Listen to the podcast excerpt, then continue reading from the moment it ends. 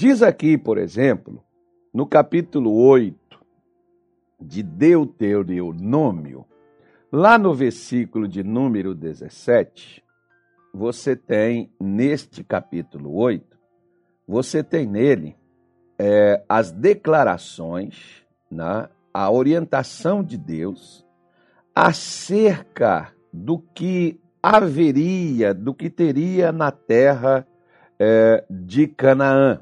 Né? Então Deus estava mostrando como que a terra ela era, o que havia nela. Então, se você pegar, por exemplo, o versículo de número 7, ele vai te dizer: olha, porque o Senhor teu Deus te mete numa boa terra, terra de ribeiros, terra de águas. Agora presta atenção: o Senhor teu Deus te mete, ou te põe, né? Te põe numa terra. Não é que eles entraram nessa terra. Entrar nelas, eles entraram, eles só não ficaram lá. Tem pessoas que às vezes elas entram num trabalho, mas não permanecem. Abre um comércio, mas não mantém aberto. E se mantém aberto no deslanche, fica lá vendendo almoço para comprar o jantar pagando imposto e despedindo funcionário e na justiça pagar conta e aquela coisa toda que vira um inferno, né? Então, Deus está dizendo: o Senhor teu Deus te mete numa terra boa, terra de ribeiros, de águas, de fontes e de abismos que saem dos vales e das montanhas, terra de trigo e cevada, de vides figueiras, romeiras, terra de oliveiras, abundante de azeite e mel. Aí ele diz: terra em que comerás o seu pão, sem escassez. Preste atenção numa coisa, né? só, só, só para você poder entender, para nós entendermos. Porque muitos de nós, às vezes, até comemos mas não é o que gostaríamos de comer. Não é porque nós estamos de dieta, porque quem está de dieta não pode comer o que quer, né? Realmente, e se comer, não pode comer com abundância também não. Né? E não é isso que Deus está propondo aqui também não. É, empanturrar, encher, lacrar, não é isso. Mas ele está dizendo, olha, o que você quiser, você vai obter, você vai alcançar, você vai colocar as suas mãos porque ele diz que não vai ter escassez. Naquela, naquele local, ou se você quiser, por exemplo, né, ir um dia comer uma carne diferente, você tem condições de fazer isso. Se você quiser uma coisa, um preço mais elevado, imagine esses preços de hoje, ele diz: você vai ter condições, você não vai ter escassez, porque tem pessoas que dizem assim: o meu dinheiro não dá para comprar esse tipo de alimento né, que eu tenho que comprar o mais barato. Você não compra o que você gostaria, você compra o mais barato que tem. Né? Às vezes as pessoas compram baseado nisso, não é nem na qualidade, é no preço. O preço é que diz qual o produto que eu vou adquirir, qual o alimento que eu vou levar para casa. Né? Tanto é que quando sobe muito determinados alimentos, as pessoas evitam comê-los. Né? E aí Deus está dizendo, não era esse o fato, né? Que não haveria escassez. E ele diz: E nada te faltará nela, terra cujas pedras são ferro, e de cujos montes tu cavarás os teus cobres. Aí ele diz: Quando, pois, tiveres comido e fores farto, louvarás o nome do teu Deus pela boa terra que ele te deu. Então Deus está dizendo: Eu vou dar isso, vou dar aquilo, vou dar assim, vou dar assado, tá, tá, tá, tá, tá, tá, tá, tá. Ok. Então, até aqui, Deus está só dando, né? Ah, tá bom. O versículo 11 diz assim: Guarda-te para que não te esqueças do Senhor, o teu Deus, não guardando os seus mandamentos, seus juízes, seus estatutos que hoje te ordeno, para que, porventura, havendo tu comido e estando farto, e edificado boas casas, então você vê que Deus, Deus quer o alimento, Deus quer o conforto, né? Ele quer o local onde a gente possa repousar, construir a nossa maneira, do nosso jeito, do nosso gosto, do nosso tamanho. Né? Tem pessoas que às vezes eles até têm uma casa, mas a casa não comporta quem está lá dentro, né? Ou, enfim. Então ele daria a condição para tal. Boas casas e habitando-as E se tiverem aumentado as tuas vacas, aumentou tua empresa, aumentou teu soldo, aumentou sua renda, aumentou seu ganho, aumentou seu salário, ele diz assim: e acrescentar a prata e o ouro e se multiplicar tudo quanto tens. Primeira coisa, okay, a recomendação. Primeiro, Deus está dando tudo. O problema não é, não é ter tudo.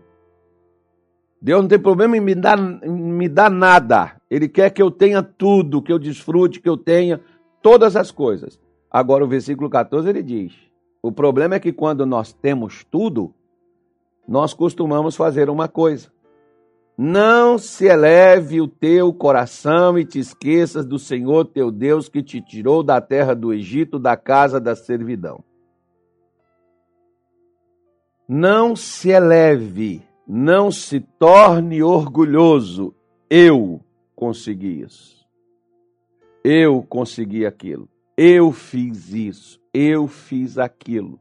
Eu construí isso eu construí aquilo. Às vezes é o que muitas pessoas, elas depois que conseguem, né, é como elas fazem.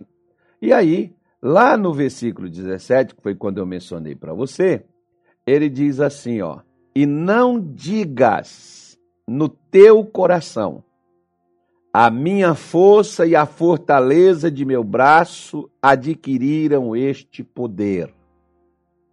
Tem uma tradução, por exemplo, que ao invés de poder, está riqueza. Não deixe que o seu coração se eleve e você fique pensando que foi você que conseguiu esta riqueza. Você pode ver que Deus está. Nós começamos lá onde Deus diz, ó. E o Senhor te meterás numa terra Tudo ali está falando Deus. Deus vai fazer isso, Deus vai dar aquilo, Deus vai fazer assim. Deus não tem problema de dar nada a ninguém. Até tudo que os homens têm, até quem não crê em Deus, foi Deus que deu. Não, pastor, cara. Claro, gente, que a gente tem que trabalhar. Você quer pegar uma rede, pegar aí o seu, o seu, o seu, o seu tereré e ficar aí deitado na rede que Deus enche os seus cofres? Não existe isso. Deus criou o trabalho para abençoar a vida do homem, mas nem todo homem, por exemplo, que trabalha, ele consegue ter essas coisas. Por vários. Vamos lá onde eu falei com você. O problema é que tem pessoas que às vezes elas, elas, elas ainda só chegaram na parte da alimentação, que já melhorou. Elas não chegam nem na parte da habitação, que já começam né? nem construiu uma casa, às vezes construiu ali um, um pequeno barraco, digamos assim, e a pessoa já se sente já, né, por cima da carne seca, e aquela coisa eu já tenho, eu já, já formei aqui o que eu precisava, né, eu tenho aqui minha faculdade, eu tenho meu curso, meu nível superior, se enche no seu coração e já pensa que ela conseguiu aquilo. Seu esforço, claro que eu tenho que me dedicar, que eu tenho que me esforçar, claro que eu tenho que trabalhar, colocar a mão na massa, isso é bíblico. Mas o que eu estou te dizendo é que tem gente que trabalha, põe a mão na massa e não prospera, porque falta o quê? Não consegue construir nada, não consegue edificar nada, não consegue crescer em nada na vida, mas trabalha. Então o que, que falta para essas pessoas? Falta uma coisa. A bênção? Não, a bênção elas têm. Elas produzem, elas trabalham.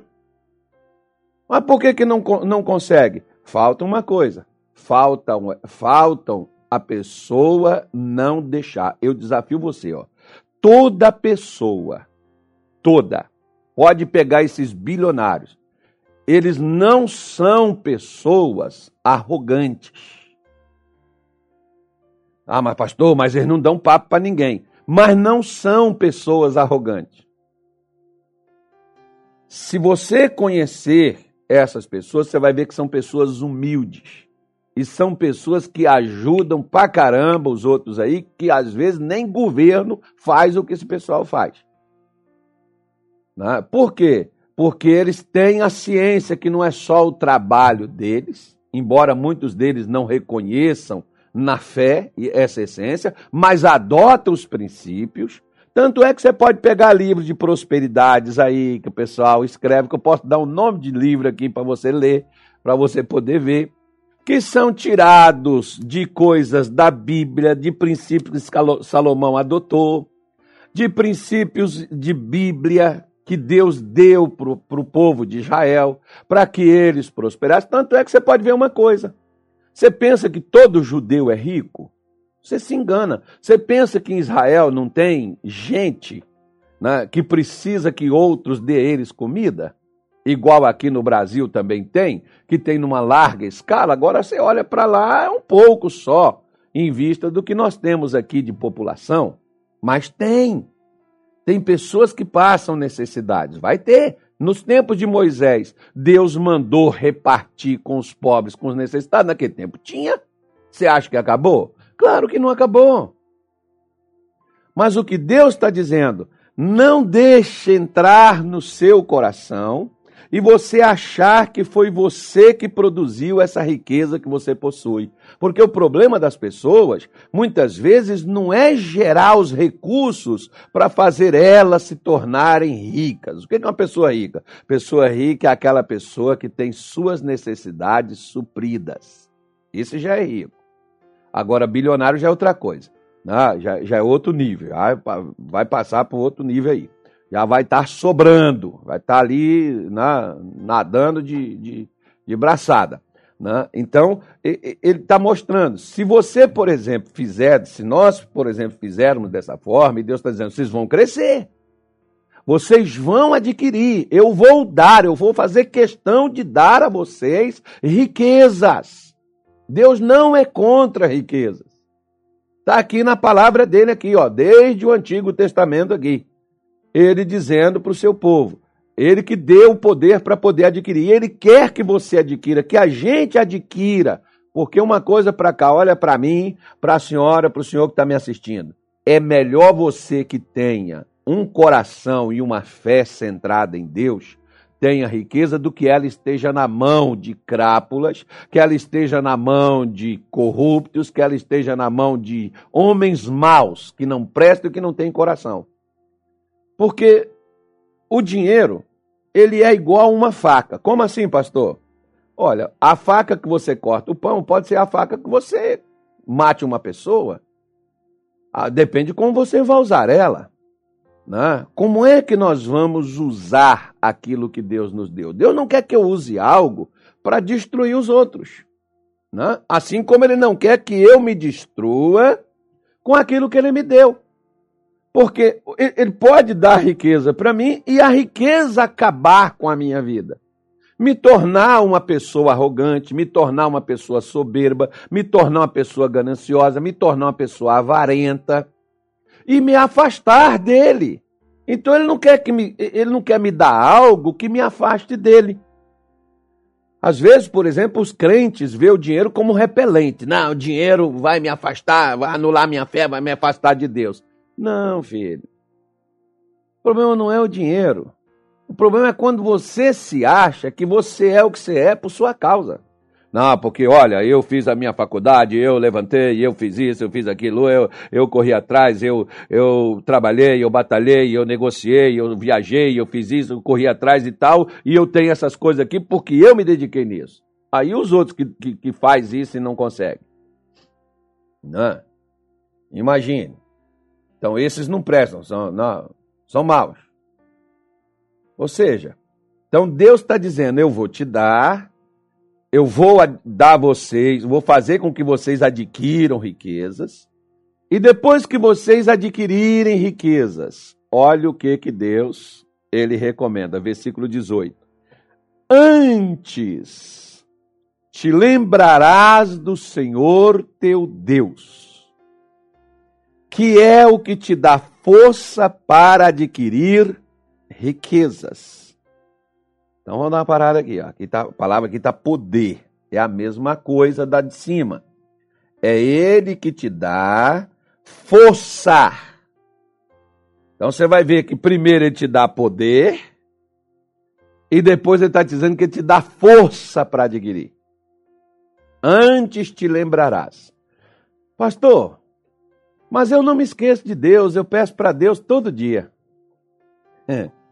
Vamos voltar aqui em cima aqui um pouquinho, onde nós paramos lá no versículo 11. E vamos ver de que lembrança que Deus está falando, né? Vamos ver o que, que Deus está dizendo aqui. Ele diz assim, ó, guarda-te que não te esqueças do Senhor teu Deus, não guardando seus mandamentos. Primeiro vem aí os mandamentos. Os seus juízos e os seus estatutos que hoje te ordeno. Ele está falando aqui, ó. Não esqueça dos mandamentos, não esqueça dos juízos e não esqueça dos estatutos. Aí lá no 18, Deus está dizendo assim: Antes te lembrarás do Senhor teu Deus. Legal, né? Bom, então significa que eu prosperei, eu adquiri riquezas, eu estou próspero, estou ah, cheio com a minha vida abundante. Aí o que, que eu vou fazer agora? Ah, não, é só para me lembrar. Bom, eu estou lembrando aqui, Senhor, que Oh, obrigado, foi tu, meu Deus. Quero dar um testemunho, pastor Carlos, aí na igreja aí. Eu quero lembrar vocês aqui que eu cheguei aqui com a mão na frente, outra atrás, e Jesus me prosperou, eu cresci, hoje eu estou próspero, hoje eu estou abençoado, hoje minha vida mudou, né? Eu quero só agradecer. É isso aí que Deus quer que eu faça? Procura, por exemplo, por estatutos que Moisés disse aqui. Não te esqueças, guarda que não te esqueças de mandamentos, juízes e estatutos. Procura por estatuto. O que é um estatuto? Né? Estatutos são regras, as quais, onde eu preciso, na igreja, por exemplo, tem um estatuto. Né? Então, você pega aqui, por exemplo, e vê que quando Deus está dizendo, antes te lembrarás do Senhor teu Deus, o que, que Moisés estava dizendo? Moisés estava falando assim: quando Deus te deu, Deus não te pede nada que, você, que Ele não tenha te dado, do que Ele te deu, lembra dele. Qual lembrança? Traz o dízimo do que Ele te deu. Moça, rapaz, você lembra que às vezes você nem trabalhar você conseguia? E você pediu oração, você pediu a Deus uma porta aberta. Mas eu tenho que pagar, pastor? Querido, dízimo não é pagamento. Dízimo é reconhecimento. Primeira coisa, de onde ele veio, né? Até recomendo para você, por exemplo, nós até temos aí no Spotify, acho que está no Spotify, no Deezer, no SoundCloud, eu não sei onde está. Nós temos uma mensagem aí, já gravada de muito tempo, lá quando eu cheguei aqui em Cuiabá. Essa mensagem está aí em áudio, procure ela. Né? Sobre o dízimo. Por que, que nós. O dízimo é uma obrigação? Não. Se eu não der o dízimo, Deus me manda para o inferno? Também não. E se eu não der o dízimo, o diabo entra na minha vida? Também não. Ah, para que isso, pastor? Não entra, não? Não, filho, ele já está. não precisa entrar onde ele já está. Ô, pastor, então o dízimo expulsa o diabo? Também não. Você não está vendo que Moisés falou mandamento, juízo e estatuto? Que a vida espiritual o sucesso financeiro de uma pessoa não vai se dar só porque ela traz recursos financeiros à igreja? Só porque ela ajuda pobre? Só porque ela ajuda necessitado? Ó, você ajuda o pobre, mas você vai e destrói o miserável. Você ajuda o faminto, mas você beneficia a cachaça para o viciado. Ou seja, então por um lado você faz uma bondade e pelo outro você faz uma maldade. Como que Deus vai me abençoar desta forma? Como que eu vou prosperar nisso? Então veja bem que a vida espiritual, a prosperidade espiritual, ela, oh, perdão, a prosperidade financeira, ela está muito mais ligada à vida espiritual que eu levo e que eu vivo com Deus do que qualquer outra coisa. Porque a primeira coisa aqui é alinhar a minha vida com Deus, para depois alinhar as minhas finanças com Ele. Você pode ver que primeiro Deus abre aqui a porta, Deus dá as conquistas, Deus dá as bênçãos, Deus faz eles enriquecerem, para depois Deus dizer: quando você enriqueceu, tenha cuidado que o seu coração não se eleve e você se aparte, você vai embora e você acha que foi você que conseguiu isso, tudo bem. Ô pastor, então Deus está me. Então, se eu não pegar e fizer isso, eu vou me, eh, eu vou me rebentar, o diabo vai entrar? Não, eu já te disse que ele já entrou. Ele entrou onde? Ele entrou no orgulho. Ele entrou na elevação do coração. Se você pegar um texto que se refere, que muitos colocam aí, muitos teólogos concordam, que está lá em é, é, Ezequiel 28, você vai ver que uma das coisas foi que, que fez com o querubim da guarda, o protetor, né, o anjo de Deus, cheio de beleza, formosura, que estava ali no jardim de Deus, o que fez com que ele te criasse um problema com Deus foi elevar seu coração, achar que ele estava numa forma onde ele não precisava mais se submeter a Deus. Quando uma pessoa decide, quando uma pessoa diz não para Deus, ela não diz não só quando ela se posicionou, e é algo que já estava no seu coração, já decidido e estabelecido. Tanto é que, se você pegar a sua Bíblia, Marcos capítulo 7, no versículo de número 21 em diante, você vai ver que Jesus vai dizer: olha, é do coração do homem que sai maus pensamentos, que sai adultério, que sai avareza, que sai todas as coisas que não prestam, sai de dentro do coração do homem. Vem de lá. Então, quando eu não me lembro, quando eu não reconheço e reconhecer, trazer, por exemplo, dízimos, trazer ofertas à casa de Deus, né? a sua igreja onde você congrega, onde você participa, que eu não estou mandando trazer, não é trazer na minha que vai solucionar o problema. Se você é daqui, né? porque fica, fica esquisito você comer num restaurante e pagar em outro, né? Eu, como dízimo não é um pagamento, mas eu estou fazendo uma ilustração para você poder entender. Então, é, é estranho, por exemplo, que o missionário Soares ore por mim e eu sou curado, mas eu chego lá e digo assim, gente, quero agradecer aqui o pastor Jaime de Amorim, porque eu estou curado. Não, eu tenho que. Quem foi que fez a oração por mim? Não foi o pastor Jaime. Quem fez a oração foi o missionário. Então eu preciso reconhecer de onde é que foi que veio. Ou seja, Deus me abençoou, abençoou. E abençoa aonde? Em que lugar? Onde é que eu estava?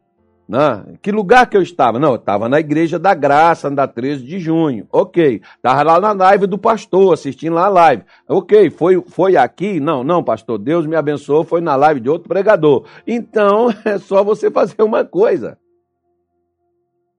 Reconhecer o que Deus fez. Porque ele está dizendo assim, ó, antes te lembrarás. Ou seja, ele está dizendo, ó, separa a décima parte do que você recebeu, porque a forma de lembrança do que você recebeu de Deus é reconhecer de onde veio as suas finanças. Porque ao trazer na casa de Deus os dízimos, as ofertas, daquilo que eu tenho, eu estou reconhecendo de onde veio o sustento que eu possuo de onde veio aquilo que eu tenho. Por isso que quando as pessoas dizem para mim, eu sou obrigado a dar o dízimo, não. Eu tenho que dizer, mas não. Por quê? Porque se você reconhece o seu marido, este homem, você que é casada, você reconhece ele como seu marido, você precisa autorizar ele deitar na cama contigo? Você precisa autorizar ele participar de sua vida? Não. Você só o reconheceu. A mesma coisa, reconhece de que forma? Abrindo a porta, andando com ele, estando com ele, respeitando ele, convivendo com ele. É a mesma maneira com Deus. Eu reconheci que foi Deus quem fez? Reconheci. Então o que, que eu faço? Eu vou pegar daquilo que ele me deu, da riqueza que ele me ajudou, que ele me fortaleceu, que ele me deu condições de obter, e vou separar daquilo que ele me deu a décima parte e vou levar aonde ele quer que eu leve, né? Então, onde foi que eu aprendi sobre isso? Onde foi que eu conheci isso? Onde foi que me ensinaram? Onde foi que Deus, quem foi que Deus usou? Então, eu vou levar aquilo que Deus me deu. Isso é que é se lembrar. Antes te lembrarás do Senhor teu Deus, que é Ele que te dá força. Porque às vezes tem pessoas que elas, Deus dá a elas algo, um sustento, e elas não reconhecem isso, elas fecham seus corações e elas comem tudo daquilo que Deus deu, chega uma hora que acaba. Ah, mas Deus não deu? Ah, Senhor, sou, ô pastor, eu queria fazer uma campanha, né? O pessoal que gosta aí de campanha, eu queria fazer uma campanha que as minhas finanças não estão bem. Verifica primeiro como é que está seu coração. Verifica primeiro se você tem reconhecido de onde vem seu sustento. Verifica. Você acha que o seu sustento vem da inteligência e da capacidade que você possui? Ou o seu sustento vem daquele que é dono do ouro e da prata e que nos dá isto? E só quer uma coisa: que a gente reconheça. Porque quando eu não reconheço, quando eu não dou daquilo que Deus me deu, sabe o que, que acontece? Eu estou dizendo para ele: isso não veio do Senhor, eu não preciso, eu posso fazer o que eu quiser. Agora, quando veio de Deus para mim, lembra que eu falei para você que o problema não é o dinheiro, mas o amor a ele? Porque as pessoas, quando não têm dinheiro, elas oram e buscam a Deus para obter. E quando elas têm dinheiro, o dinheiro é que obtém elas. E quem deu dinheiro a elas? Quem deu dinheiro a elas foi Deus. Mas Deus não quer me dar o dinheiro para que o dinheiro me prenda. Ou que eu me apegue ao dinheiro. Eu devo me apegar a Deus, não ao dinheiro que Deus me deu. É por isso que muitas pessoas porque o, o dinheiro pode se tornar um Deus para nós. E Deus não aceita dividir a sua glória com ninguém.